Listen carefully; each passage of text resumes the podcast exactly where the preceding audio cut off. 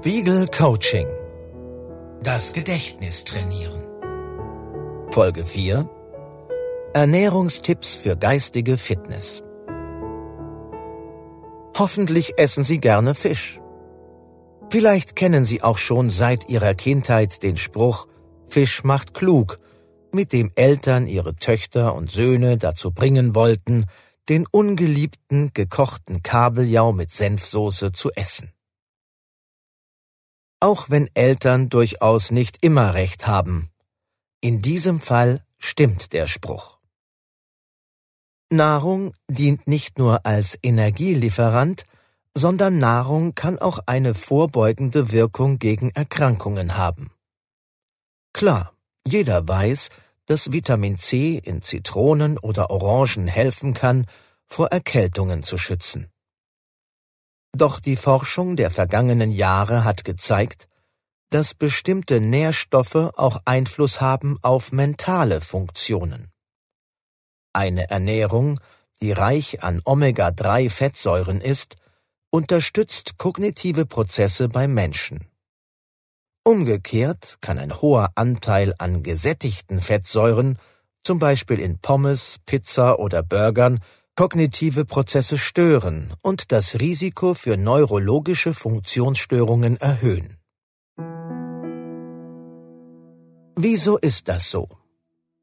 Omega-3-Fettsäuren machen die Zellwände flexibel und steigern auf diese Weise die Geschwindigkeit der Signalübertragung im Gehirn. So wird die Reizverarbeitung verbessert. Oder anders gesagt, das Denken funktioniert besser.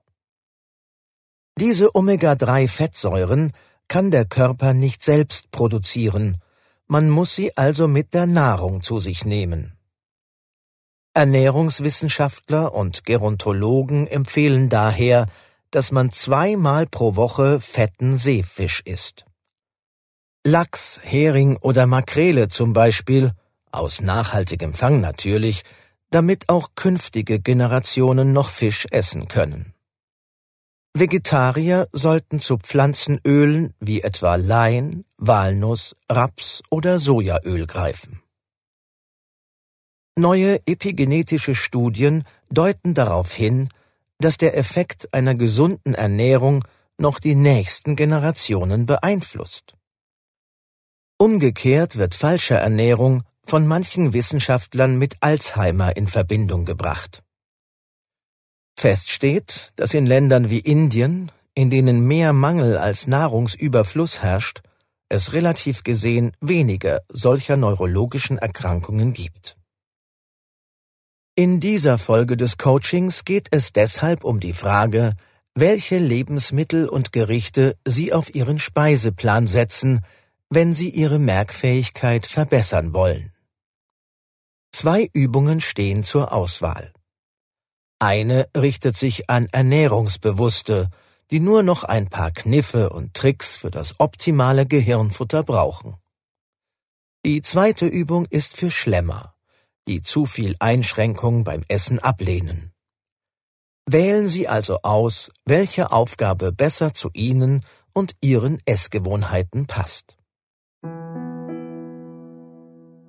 Für Ernährungsbewusste. Stellen Sie für drei Tage einen Speiseplan zusammen, der möglichst viele der folgenden gedächtnisunterstützenden Zutaten enthält. Himbeeren, Heidelbeeren, blaue Trauben, Pflaumen, Äpfel. Erdnüsse, Walnüsse, Haselnüsse. Petersilie, Kurkuma, Chili, Curry. Hering, Lachs, Makrele.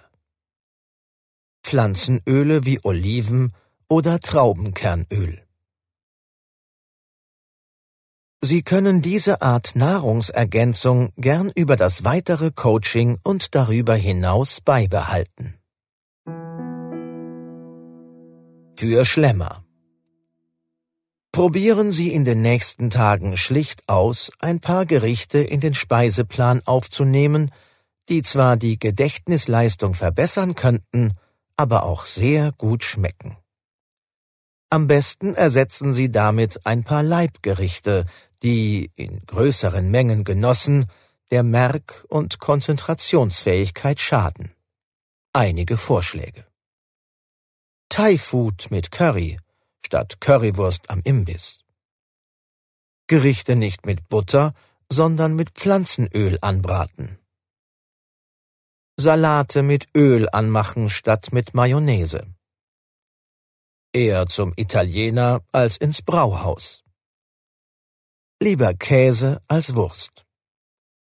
Besser gebratenen Fisch als gebratenes Fleisch. Waldfrüchte zum Nachtisch.